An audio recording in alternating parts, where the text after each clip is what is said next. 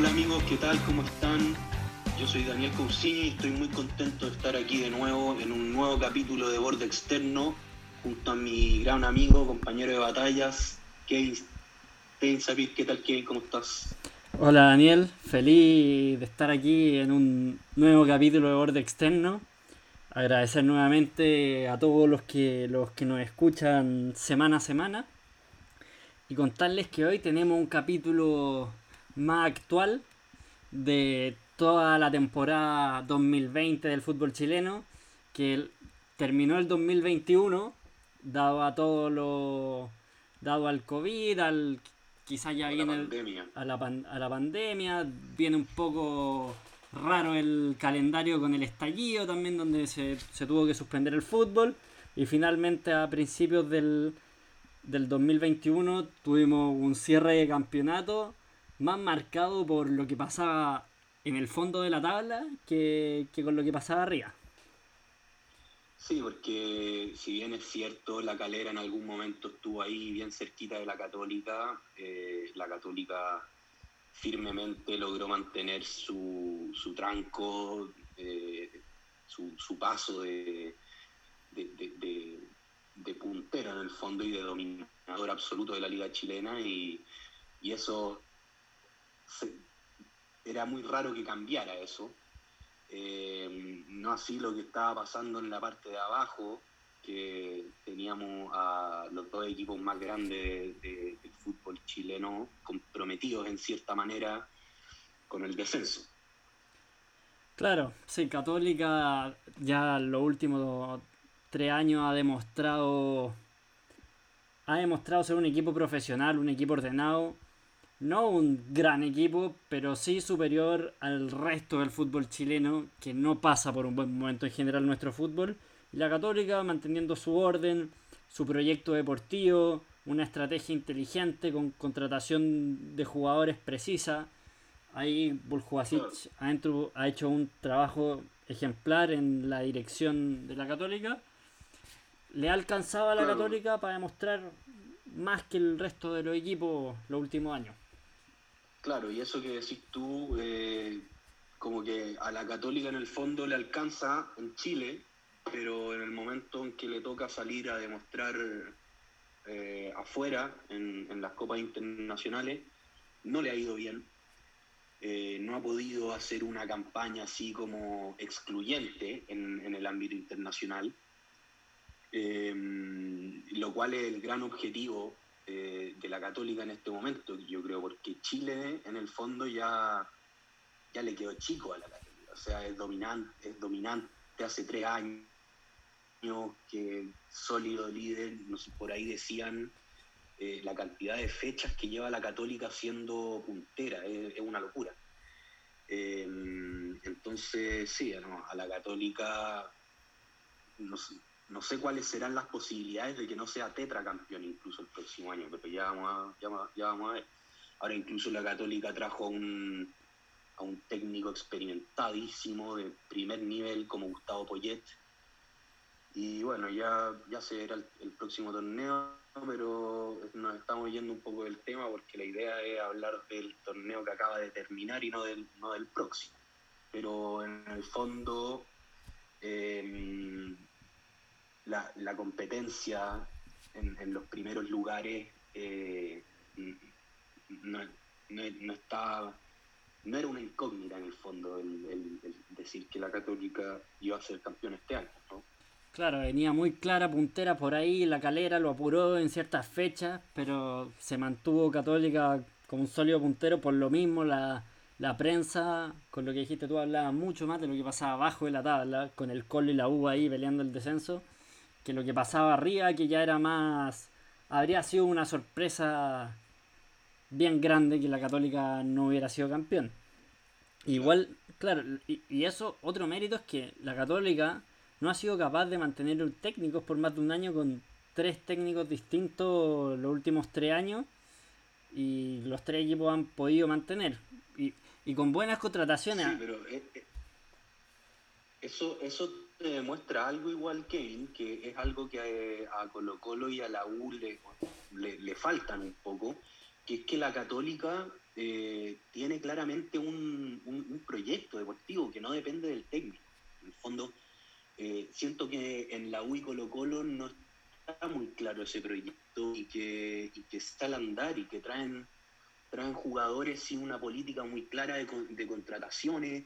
Em, eh, al técnico un, par de partidos malos y, lo cambian.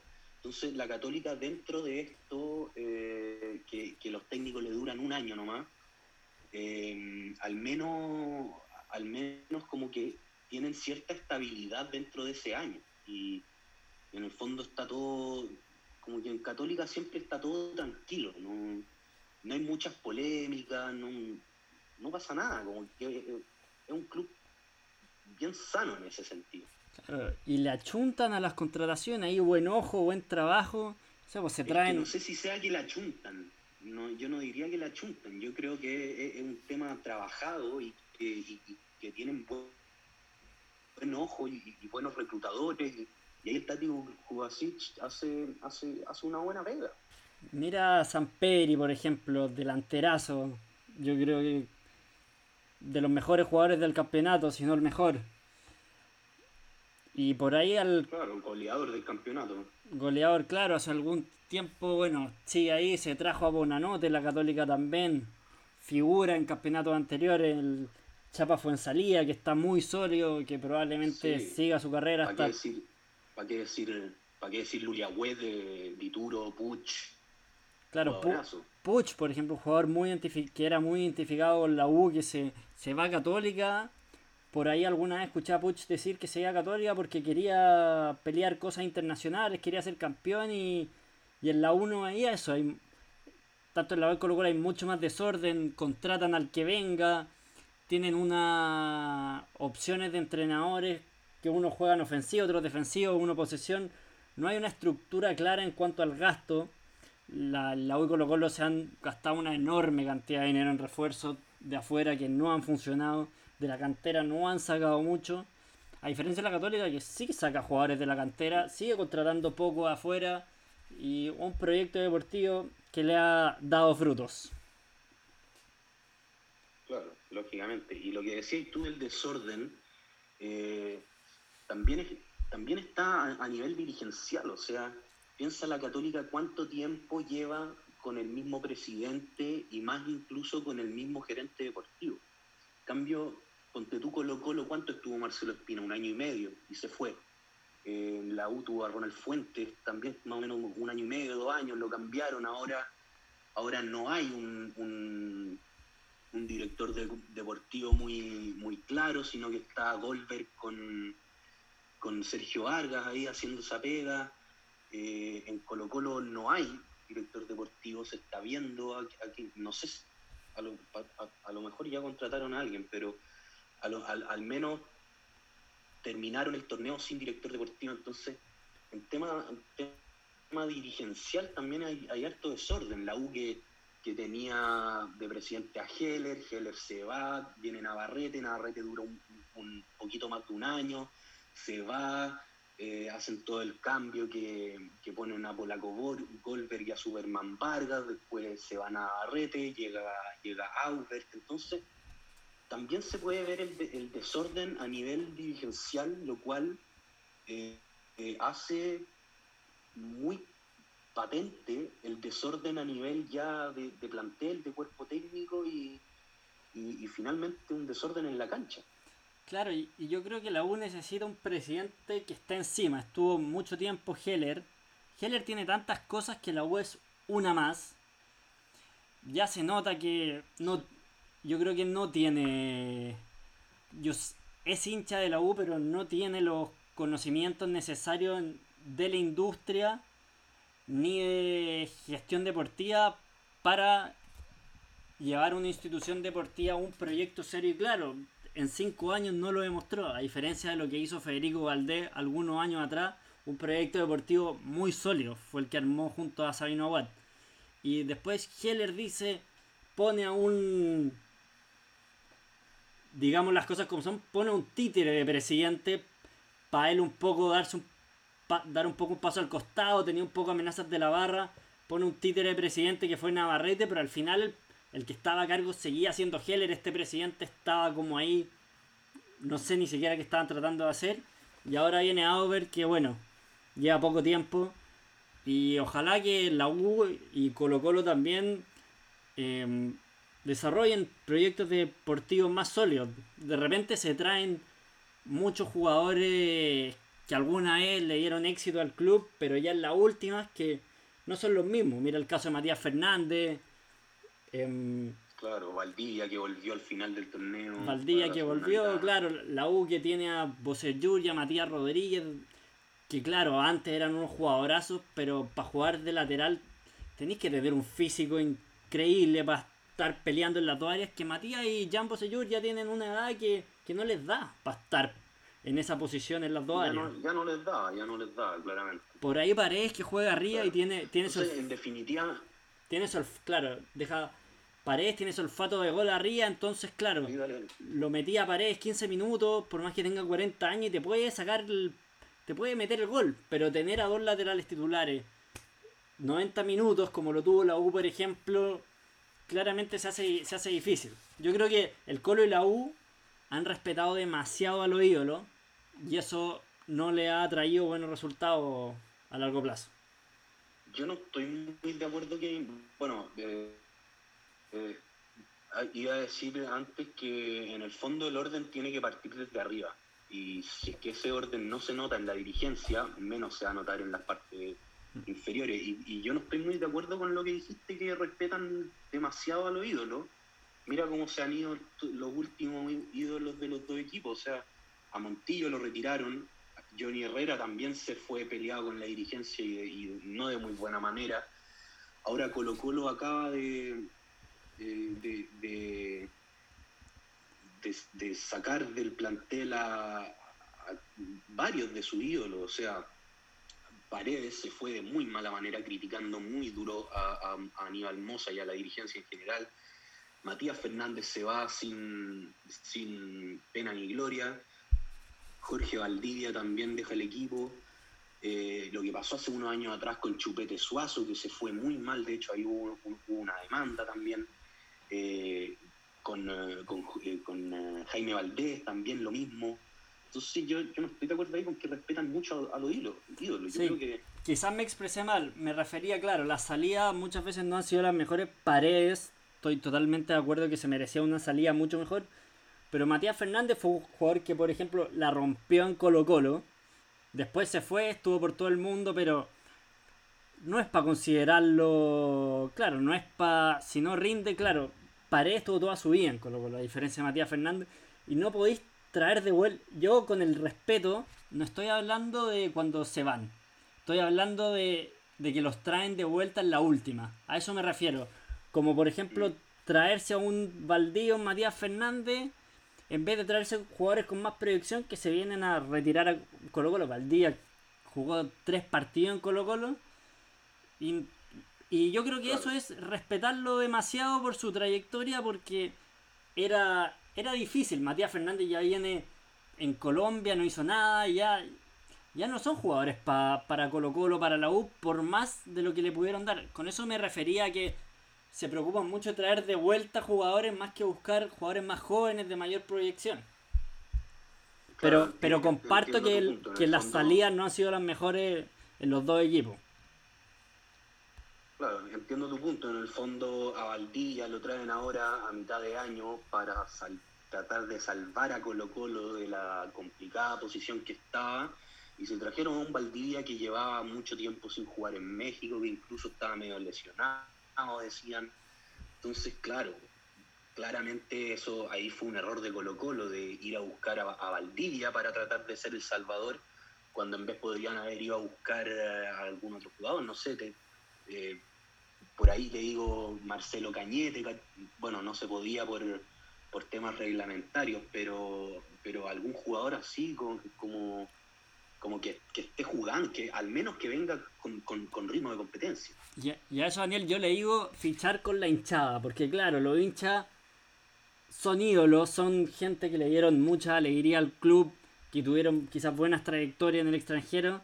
Y digo fichar con la hinchada porque son si te traes un jugador histórico, la hinchada va a estar contenta, es un ídolo, un jugador identificado con la camiseta.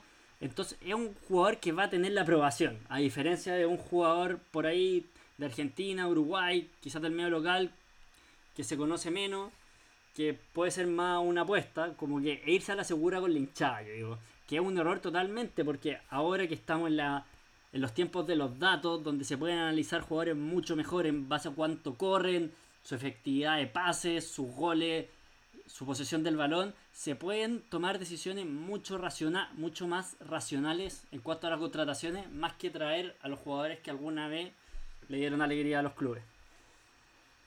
Claro, lógico. Eh, pero, por ejemplo, tenemos el otro lado de la moneda también, que se trae el Montillo con 35, 36 años a la U y durante la era de Caputo, o sea, hasta, hasta que que llegó Dudamel, fue sin lugar a dudas la, la figura de la U y de los mejores jugadores del, del, campeonato. Incluso, incluso cuando, cuando sale Montillo del equipo regular, se notó demasiado y la U bajó mucho su nivel. Y incluso la Ribey estuvo 7, 8, 9 partidos sin meter goles. pero eh, el... sin su, su, su compañero ahí. El caso de Montillo es muy distinto a los de Valdés y Fernández. Montillo venía haciendo una campaña extraordinaria en Tigre, en Argentina. A diferencia de Fernández y Valdía, entonces Montillo sí fue un aporte, y en la cancha sí fue un aporte absoluto. Y ahí, claro, se traen un ídolo que sí está haciendo un aporte en su club, a diferencia de Fer... Valdivia, no, la verdad no sé si está en México, no sé, jugando poco y nada. Fernández había sido un Está fracaso. En México, pero en- no ha jugado. Fernández había sido un fracaso en Colombia, entonces ahí. ¿Para qué te vaya a traer a esos dos jugadores? Y se notó. Y ahora cuando el Colo Colo estaba peleando el descenso, el último partido, el partido más import- uno de los partidos más importantes de su historia, te diría. Con todo lo que significa Colo Colo. Un equipo que nunca ha descendido. Paredes, Valdivia y Fernández no estaban jugando.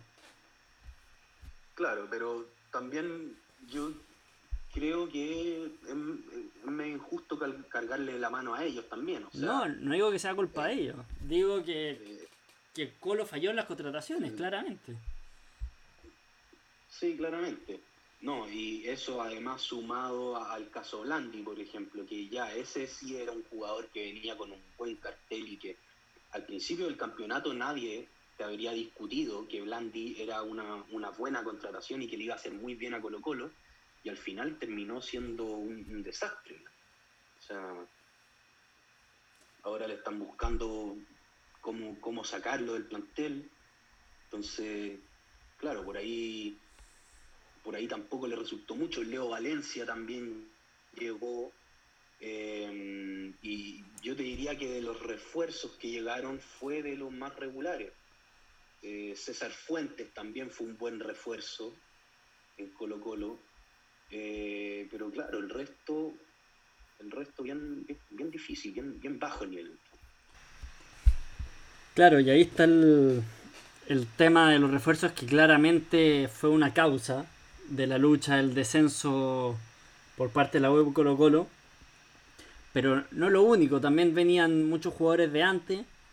Yo creo que el... Pero, pero, a ver, ya. te- estoy de acuerdo con que los refuerzos de, de Fernández quizás no era, el- no era el momento. eh, Valdivia también venía sin jugar, pero por ejemplo, otros refuerzos, por ejemplo, Ronald de la Fuente, con, de muy buenas campañas en la, en la Udeconce, no rinden Colo Colo. Pues ya, Maxi Falcón sí rindió. Eh, César, eh, César Fuente también, de los mejores de Colo Colo. Fue un estandarte Falcón. Muy... un estandarte Falcón, sí. Uruguayo. Uru- Eh, Siempre rinden los uruguayos en Chile. Después, después tenéis Leo Valencia, que bien irregular. Nico Blandi, pero ahí te di puros nombres que, que en el papel uno, uno, uno, uno diría, estos vienen a sumar, o sea, no tienen por qué ser malos refuerzos. No, Leo Valencia, ¿Sí? Leo Valencia es un ¿Qué fue lo que- jugadorazo. Solo que tiene problemas. Sí, pues, Sí. pero tiene problemas fuera de la cancha. Por lo general es un jugador conflictivo que se pelea con los técnicos. sí, el- Pues, Claro, pero, pero es cierto, pero... todos pero- sabemos que tiene grandes habilidades. Sí, pero, pero en el fondo, ¿qué pasó ahí? ¿Qué pasó? Porque yo te di, ahora te acabo de dar puros nombres que a principio de, temporada, antes de que empezara el torneo del año pasado, uno decía, ya, estos son buenos jugadores, estos van a, van a venir a, rendir y, van a aportar en Coloco. Entonces, yo no sé si pasa tanto por, el, por los refuerzos. Eh, no, sé qué es lo que pasó. Yo creo que también, bueno, tuvo el tema COVID, que en el COVID también tomó importancia cómo se cuidaban los jugadores en su casa, qué controles le hacían los técnicos, cómo se mantenían físicamente. Claramente, yo creo que sí o sí, en Colo Colo, quizás estos jugadores de más trayectoria em, se dejaron estar un poco y eso se notó en la cancha. Claramente hay responsabilidad de los cuerpos técnicos, de los cuerpos físicos. De... Era una situación difícil para todos los clubes. Y no sé, pues, hay, hay responsabilidad de, Mario Salas, por ejemplo. En la U claramente hubo responsabilidad de Arias, de Caputo. Yo creo que el tema físico jugó un rol fundamental. ¿Qué cosa? Ahí tocaste un tema importante que, que ahí tocaste un tema importante en el en cuanto a, a, Colo Colo, porque te acordáis que, que mm, Colo Colo decidieron eh, como suspenderle el contrato a los jugadores cuando se dejó de jugar el fútbol y los jugadores tuvieron que ir a cobrar seguro de cesantía. Y ahí hubo un, quiebre muy profundo entre el plantel y la dirigencia. Que al final te termina repercutiendo en la cancha, sin lugar a dudas. Claro, lógico. Y después, me acuerdo, eh, después, más adelante, ya hacia el final del torneo, eh, Aníbal Moza dice que le va a dar un bono a los jugadores si es que se salvan del descenso, después se, echa, se retracta, eso también eh, repercutió de mala manera en el, en el, plantel, o sea, eso tampoco le gustó mucho a los jugadores.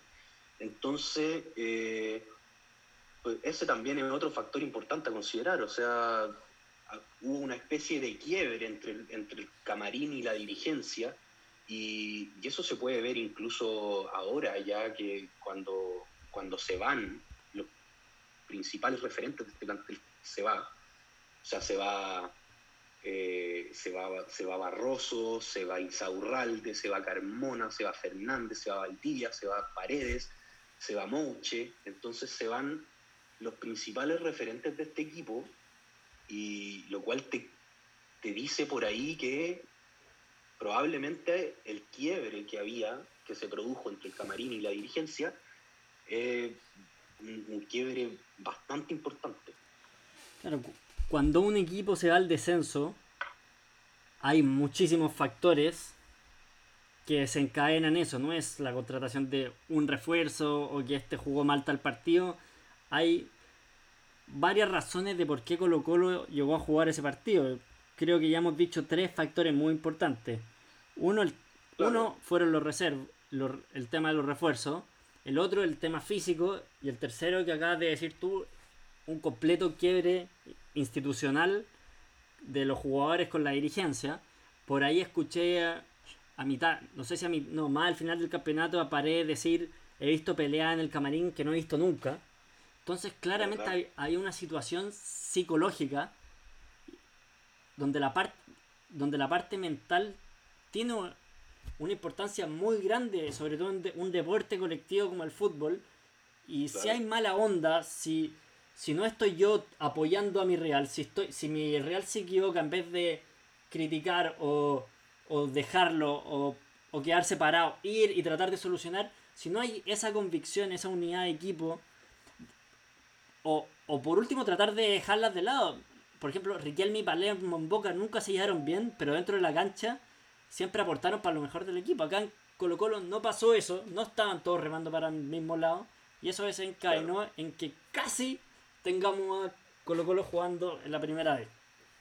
Claro, y bueno, en, cuanto a lo físico, eh, una vez que Colo Colo decide suspender el contrato de, sus jugadores durante la, cuarentena, eh, eso quiere decir que los jugadores ya no eran empleados de Colo Colo, por lo tanto no tenían ninguna obligación de seguir entrenándose y probablemente muchos se entrenaron, probablemente todos siguieron entrenando, pero muchos a un nivel mucho más bajo y sin una real supervisión del cuerpo técnico, como los otros equipos que siguieron pagando los sueldos ellos sí tenían una completa supervisión sobre lo que estaban haciendo eh, cada jugador en su casa.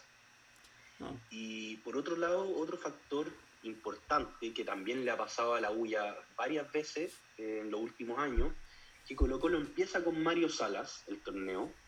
Mario Salas claramente tenía una mala relación con los jugadores. Eh, se puede ver en el caso de cómo salió Agustín Orión, eh, varias polémicas que hubo ahí con Mario Salas. Se pone un interino, Alberto Jara, que estuvo varias fechas y que al final los resultados no le acompañaron a Gualberto. Colo Colo no puede tener un entrenador como Gualberto Jara.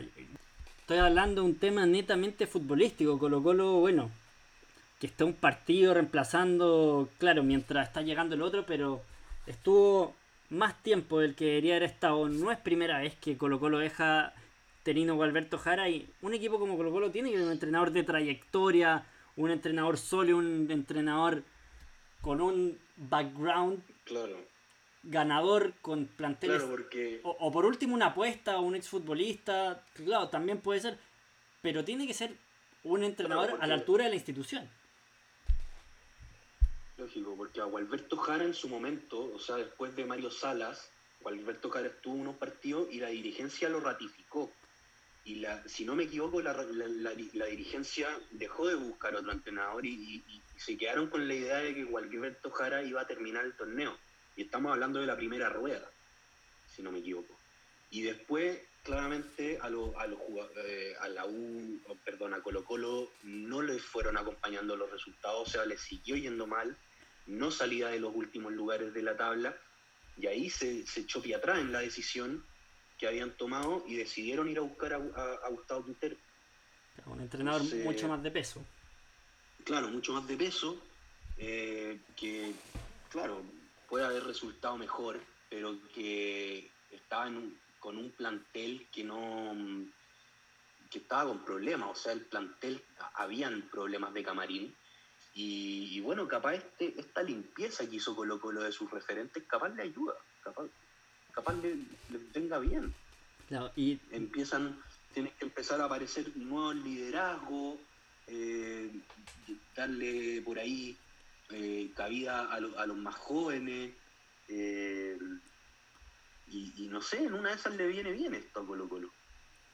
y también no lo hay que decir que en la última fecha no lo acompañó mucho la suerte a Colo Colo, por ponerlo de alguna manera. La penúltima fecha le hacen un penal clarísimo a Falcón a último minuto Después la última fecha con O'Higgins iba ganando. Y mira acá la, poca la poca viveza, voy a decir, de jugadores de gran experiencia. Entra Matías Fernández, pierde unas pelotas en tres cuartos de cancha que uno dice, ¿qué le pasó a Matías Fernández? ¿Cómo se le olvidó jugar fútbol de esta manera? Paredes te pega un remate del borde del área a 2 kilómetros por hora en vez de ahí ser inteligente, ir a la esquina, retener un poco la pelota, jugar que pasen los minutos y después de ese remate pared te termina saliendo la jugada de O'Higgins que termina en el penal de Falcón, que termina en gol de O'Higgins y manda al Colo Colo a disputar el partido de descenso. Piensa, en el partido con lo de Conce Quintero no mete a Paredes ni a Fernández. Y también era como, yo creo que esos cinco minutos que le da Paredes eran como un poco, ya ganando Colo Colo, era un poco el retiro de Paredes. Que no lo vuelve a hacer el lado de Conce porque había un porque se dio cuenta que Colo Colo lo que se estaba jugando y priorizó jugadores más enteros físicamente. Sí, lógico. Y bueno, sumando a lo que decías tú, el, penal de Falcón que le hace al pájaro Gutiérrez, si no me equivoco, es un penal, o sea, totalmente evitable. O sea, fue, también fue ahí. Irresponsable, o sea, no era ni de peligro la jugada. No, era una, fue una falta completamente evitable. Entonces ahí también le sumo ese factor a lo que, a lo, que tú hayas dicho. Claro, ahí hay que ser, jugar, ser inteligente para jugar.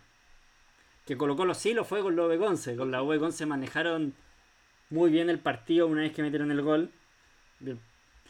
Y el partido fue un partido malo. Pero era el partido que Colo Colo necesitaba. Claro, ahora el, que esperaba que ese partido fuera un partidazo está, O sea, está muy equivocado. Ese partido por ningún motivo iba a ser una, un espectáculo y una demostración de, buen fútbol. Iba a ser. Eh, o sea, estaba claro que iba a ser exactamente lo que fue. había mucho morbo con ese partido, que se fueran a penales. Claro, la gente se imaginaba el Era como el partido del siglo y fue lo que fue. Colo Colo fue eficiente, ah. metió el gol, manejó el partido y se salvó el descenso, que era lo que tenía que hacer sin con, con jugadores de poco renombre, te diría un plan donde Solari te metió el gol con las grandes figuras fuera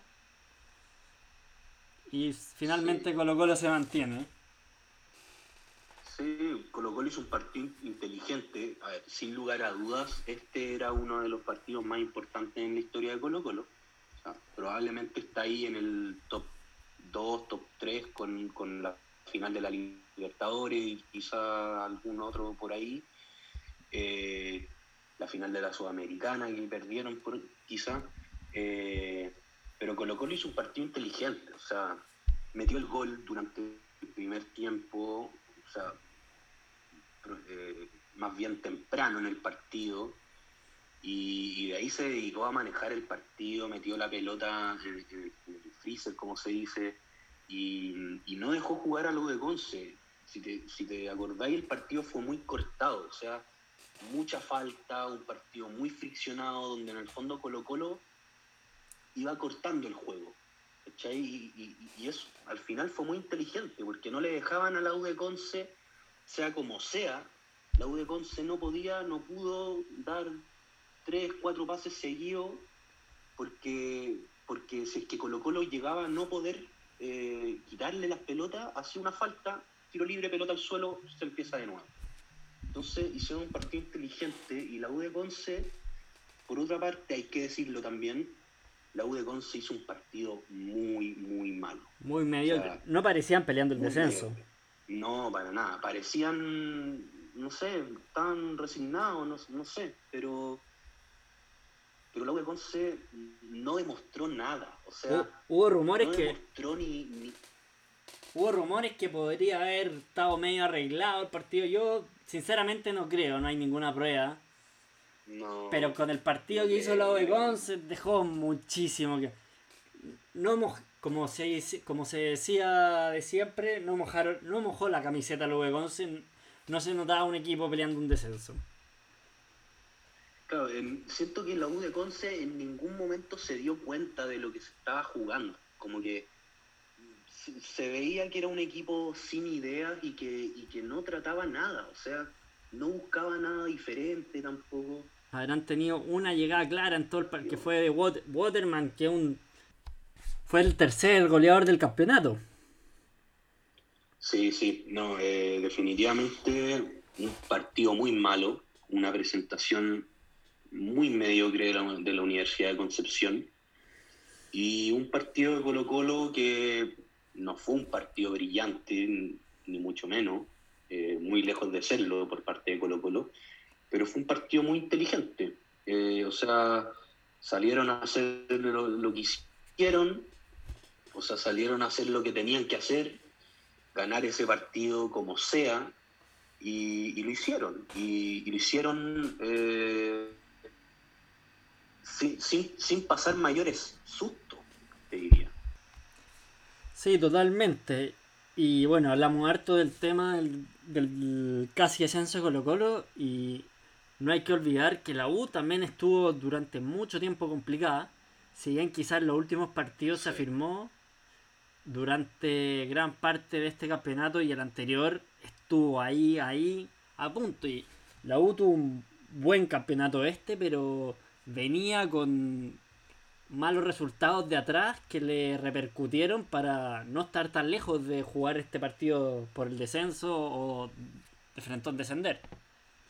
Sí, suena, suena raro eh, el hecho de que la U haya, haya terminado tercero en el, en el campeonato, pero que se salvó del de, de, ir al partido por el descenso recién en la última fecha.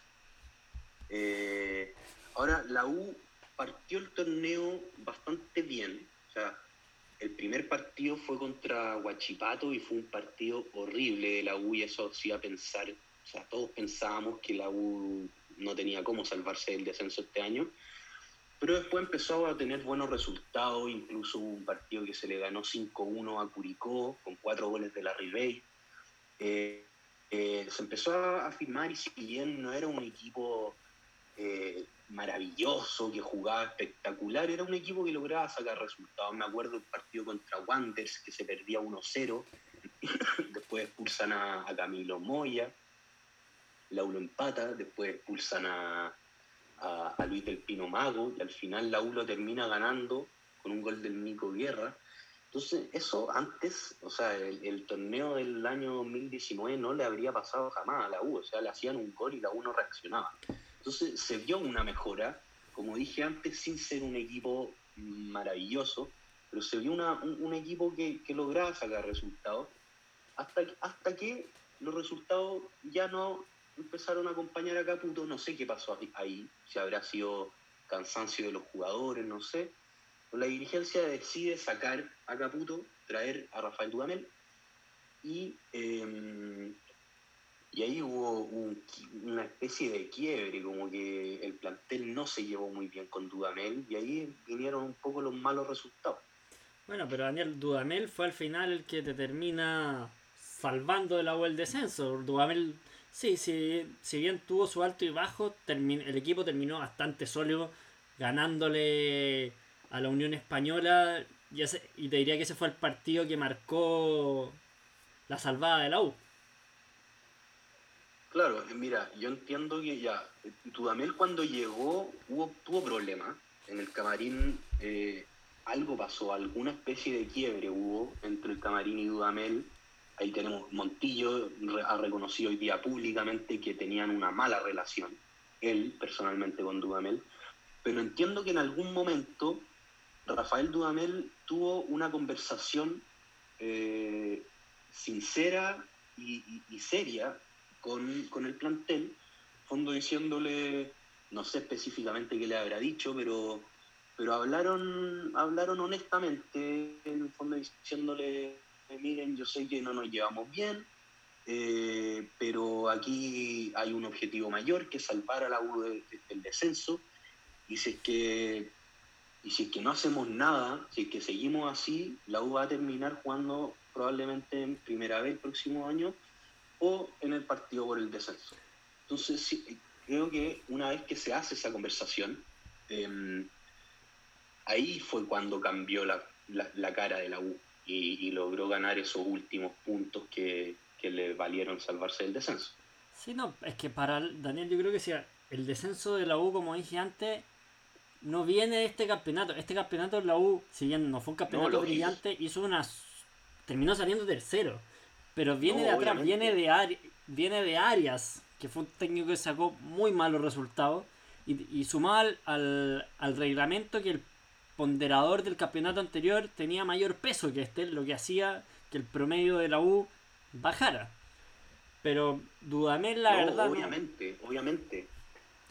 O sea, yo no le doy ninguna responsabilidad a Dudamel por la posición en la cual estaba la U cuando agarra el equipo. No, lógico, obviamente que no.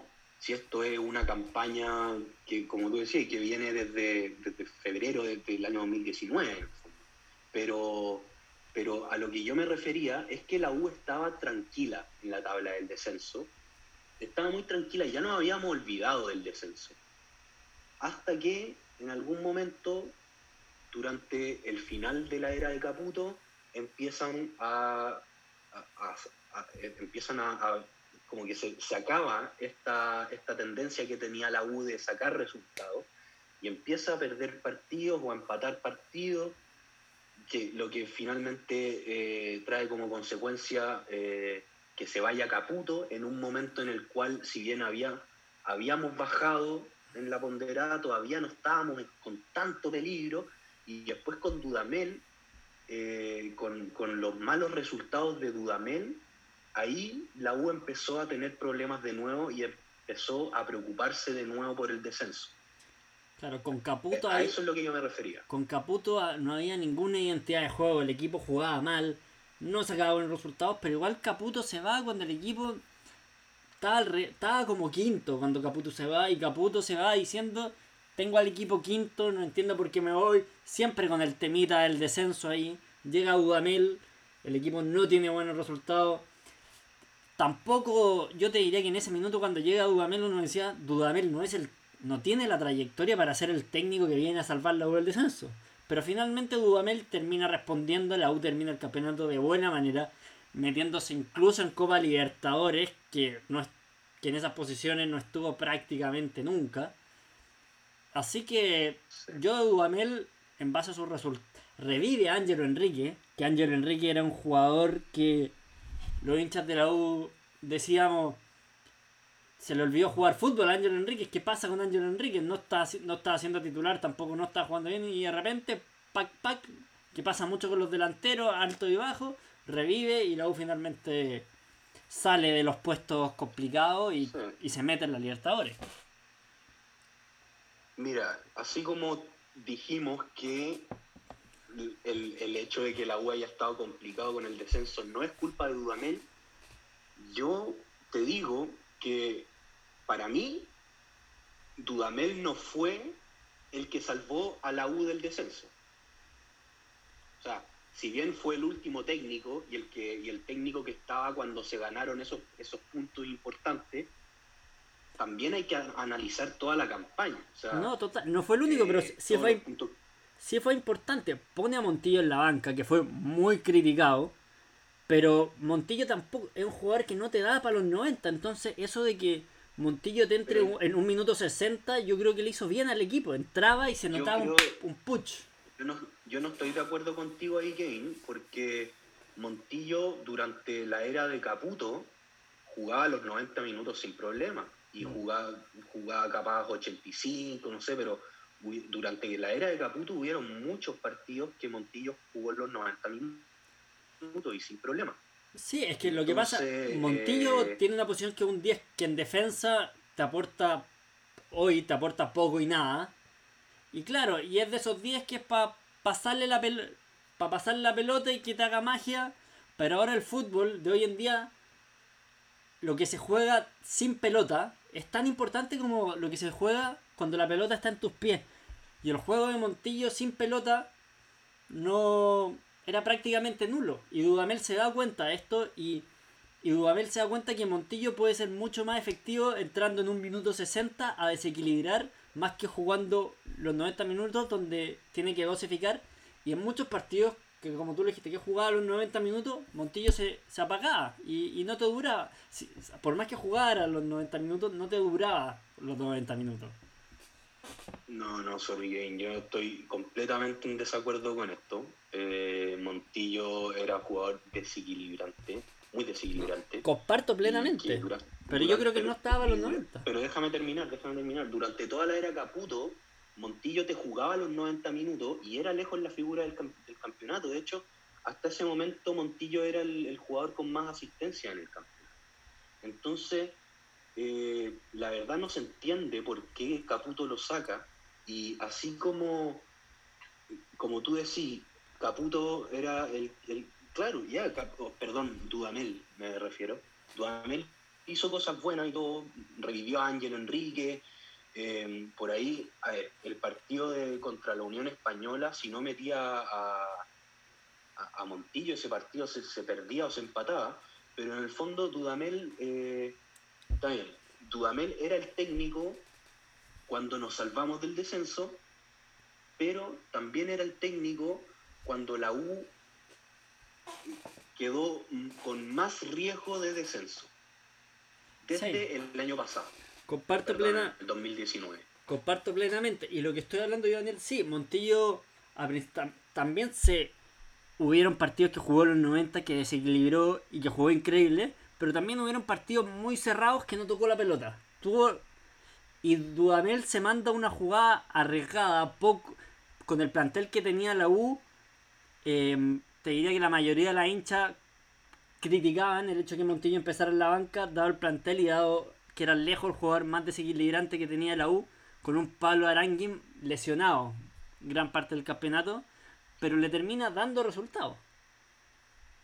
Ya, pero a ver, Kevin. A ver, el reemplazante de Montillo fue Jimmy Martínez. Tú me vas a decir que Jimmy Martínez. No, son, son jugadores de, de características muy distintas. Por más, por más que Pero esté tú me una. vas a decir que Jimmy Martínez le dio más a la U que Montillo en el tiempo que le tocó ser titular. Yo Totalmente tengo no. ningún motivo. Pero si son jugadores totalmente distintos. Jimmy Martínez tiene una posición.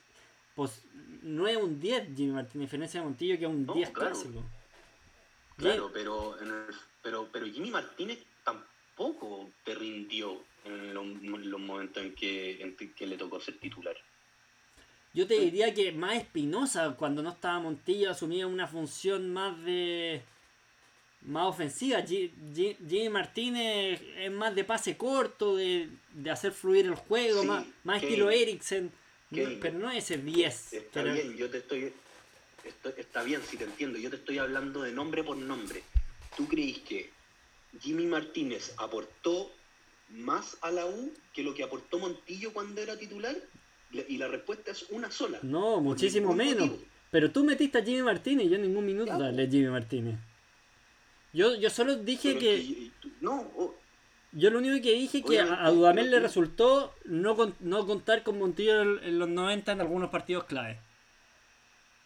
yo no estoy de acuerdo. Yo no estoy de acuerdo con que le haya resultado, porque cuando, cuando sacó a Montillo, que debe haber sido el segundo partido de Dudamel, la U no remontó y siguió jugando mal y siguió perdiendo puntos y siguió empatando con Jimmy Martínez haciendo otra función, pero con Jimmy Martínez reemplazando en el 11 a Montillo. Y el cuando vino el verdadero cambio, cuando tuvieron esta conversación que yo te decía. Y ahí fue cuando hicieron el switch y, y- y lograron ganarle de muy buena manera a Unión Española, gracias a quién, gracias a que entró Montillo.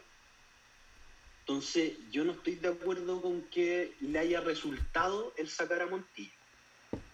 Bueno, no, no nos vamos a poner de acuerdo, Daniel, pero sí, en, en ese partido que tú habláis, Montillo, eh, quizás Montillo empezaba jugando y la U ganaba, quizás Montillo empezaba jugando y la U perdía, no vamos a ver. Pero en ese partido, particularmente con la Unión, que Montillo entra al 60, la U termina ganando con autoridad, con Montillo jugando 30 minutos y no 90. Fue el único partido en que pasó algo así. Ya, está bien, pero fue el partido, te diría, más de los más importantes. Pero está bien, no nos detengamos, Bueno, yo sé. no nos vamos a poner de No acuerdo. nos vamos a poner ya- de acuerdo. No, no, Y yo, yo, yo creo que es de todo. Entendi- entiendo, opinión, ahí entiendo tu punto de vista. Yo vi a Montillo partidos que fue muy desequilibrante y partidos que no tocó la pelota a lo largo del campeonato.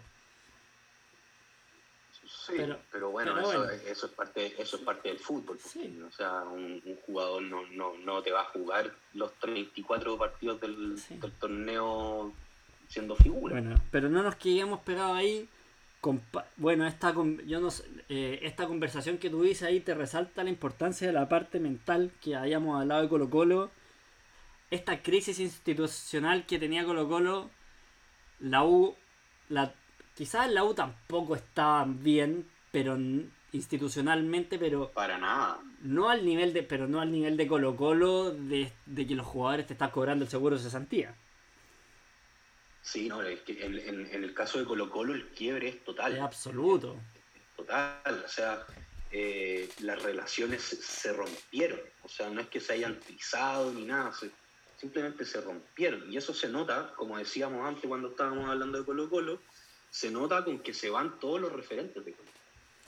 Sí, fuerte, si Eh, ver la, en ver la lista. la uno es, A mí me sorprendió sí, en la Barroso. uno es el caso, en la, Claro, me- de- de- sí, dentro bueno, pero por ahí, por ahí se, por ahí, por ahí se decía que Barroso está como tratando de negociar para quedarse en el club. Al- algo así eh, decían los medios.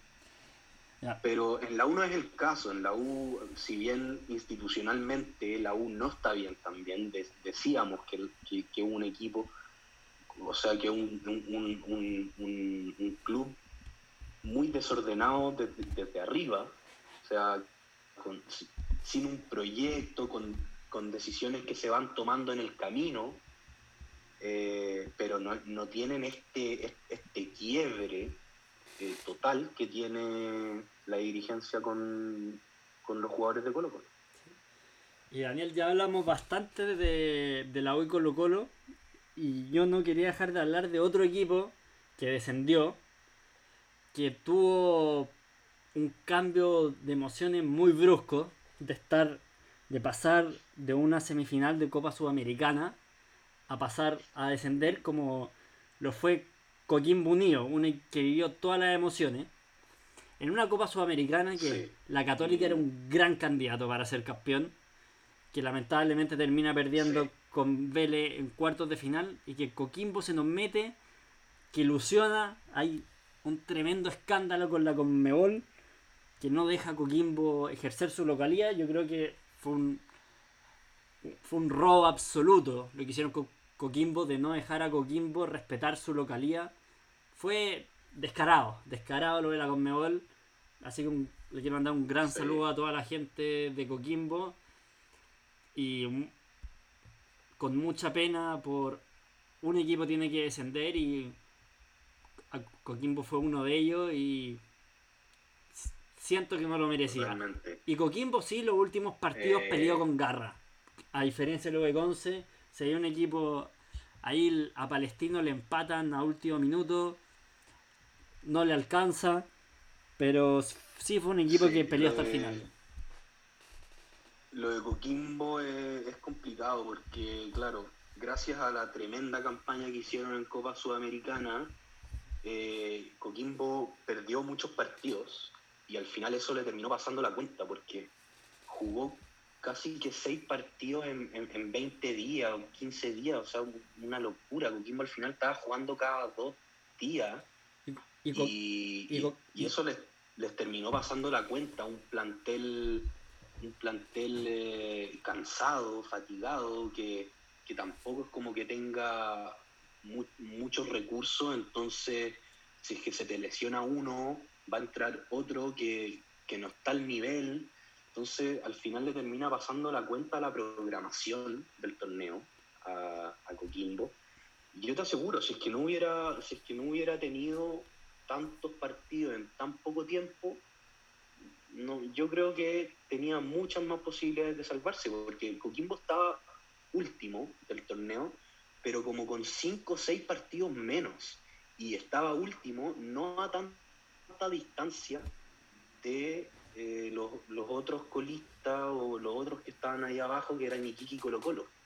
Entonces, al final Coquimbo tenía este crédito de 5 partidos que, que no logró aprovechar y en esos cinco o seis partidos que tenía pendiente no logró salir de las últimas eh, ubicaciones. Claro, Coquimbo como lo... Sí, eh, es, complicado lo de Coquimbo, tuvo, le tocó un escenario muy complejo, eh, pero bueno, ahora, ahora se están reforzando bastante bien. Sí, claro, ahí lo dijiste tú, bastante completo, un plantel muy corto para pelear dos frentes en tan corto tiempo evidentemente te termina pasando la cuenta y bueno, todos soñamos con, la hazaña de Coquimbo, un mérito tremendo haber llegado a las semifinales de la Copa Sudamericana y bueno, triste el descenso, ojalá los podamos tener de vuelta en primera división a la brevedad. Sí. Bueno, el otro descendido Iquique, que Iquique durante la mayoría del torneo fue un equipo muy, muy malo. Eh, un equipo que era dirigido por el Pillo Vera y que le estaba yendo pésimo. El Pillo Vera, bueno, ya llevaba varias temporadas en Iquique. Y Iquique también hizo un muy mal torneo del 2019, lo cual muy pocos puntos. Después en 2000, en 2000, el torneo 2020 también, que fue muy mal se cambia el Pillo Era, se pone al Flaco Leiva de entrenador eh, y parecía ser que no lograba darle la vuelta al equipo, pero que al final, las últimas cuatro fechas, tres, cuatro fechas, eh, Iquique cambió la cara, eh, se empezó a ver un, un Iquique distinto. Eh, pero, pero la reacción fue muy tarde, no le alcanzó a Iquique y termina descendiendo para mí eh, el descenso de Iquique por lo que fue la campaña y por lo que venían siendo los, los últimos años de Iquique, eh, era, e, es un merecido descenso. Ahora, no sé si merecido es la palabra, pero yo creo que eran, fueron el, peor equipo, eh, no, del, no de este torneo, sino que de, hace harto tiempo ya. Sí, y Daniel ahí con el tema de Iquique y ser como con el formato de campeonato y la tabla de promedios estaba muy poco e, era difícil saber quién descendía si Quique salía último de de la tabla del campeonato después penúltimo de la tabla de promedio y si Quique ganaba se cambiaba todo ¿Qué te pareció el sistema de campeonato? A mí me gusta más lo simple, lo, lo último, descienden. Bueno, entiendo que hubieron situaciones COVID, pero creo que tener estos campeonatos que nadie entiende nada con tanta regla, no, a mí por lo menos no, no me gusta. No me gusta. Demasiados cambios y, y posibilidades frente que si Quique salía penúltimo, último, todos, no sé, a mí no me gustó todo cómo se fue dando todo. Sí. Yo estoy de acuerdo, a mí tampoco me gusta el tema de definir el descenso por promedio. A mí no me gusta eso. Yo estoy de acuerdo contigo que los últimos dos o los últimos tres, si se quiere, descenso directo. Pero no soy muy partidario de los descensos por, eh, eh, por tabla ponderada. Ahora esto se da por una situación particular, que es el tema de que el torneo del año 2019 no se alcanzó a terminar entonces, eh, por eso hubo que, eh, no hubo descenso ese año. Entonces, la tabla ponderada llegó más por una necesidad de compensar, eh, más que algo que, la NFP haya querido hacer y haya buscado en el fondo. Sí, Yo creo que más bien lo, tuvieron que hacer, ¿no? No, sí, lo tuvieron que hacer, pero no es primera vez que, algo así se hace, por eso lo digo. Entonces, entonces por eso digo que a futuro... Eh, yo por lo menos, esto es una opinión personal, prefiero el descenso clásico como se hace en Europa, como se hace como se hace en Europa, porque... Sí, eh, como, y, como, se estaba haciendo acá en Chile los últimos años también. Es verdad. Bueno, y ya hemos hablado, nos centramos mucho en el, en el descenso, que fue lo más relevante de este campeonato, lo que más mantuvo a la gente al hilo, con un Colo Colo a punto de descender, con una U al fondo de la tabla. Hablamos también de Católica, de una solidez en los últimos años. Obviamente no podemos hablar de, todos los equipos porque se nos alargaría demasiado el capítulo, pero creo que hablamos de Coquimbo y Quique. Creo que cubrimos lo más relevante de este campeonato 2020. Y para finalizar, vamos a hacer un, un breve resumen de la tabla de posiciones y los equipos en los torneos internacionales respectivos. Así que te paso la pelota, Daniel, para, cerrar. Gracias. No, más bien que, que, un resumen de la tabla de posiciones, mencionar que, que, bueno, los clasificados a Copa Libertadores son Universidad Católica, salió campeón con 65 puntos, eh, Unión La Calera, que salió segunda con 57, la U, tercero con 52, Unión Española, tercera con 50, cuarta, perdón, con 52 puntos, esos cuatro equipos se meten a Copa Libertadores, después a Copa Sudamericana va a Palestino, que salió quinto con 51 puntos, Antofagasta sexto con 48, eh, Cobresal que salió séptimo con 47, Huachipato que salió octavo con 46 puntos. Y al descenso se va Coquimbo Unido, que salió último en la tabla del torneo de la temporada 2020 Iquique, que salió último en la tabla ponderada, y eh, la Universidad de Concepción, que perdió el, partido por el descenso contra Colo Colo por un gol a cero, con el de Pablo Solari. Bueno. Eso sería todo. Vamos, vamos cerrando. Espero que le haya gustado a nuestro auditor el capítulo. Muchas gracias por escucharnos y nos vemos en un próximo capítulo de Borde Externo. Hasta la próxima amigos.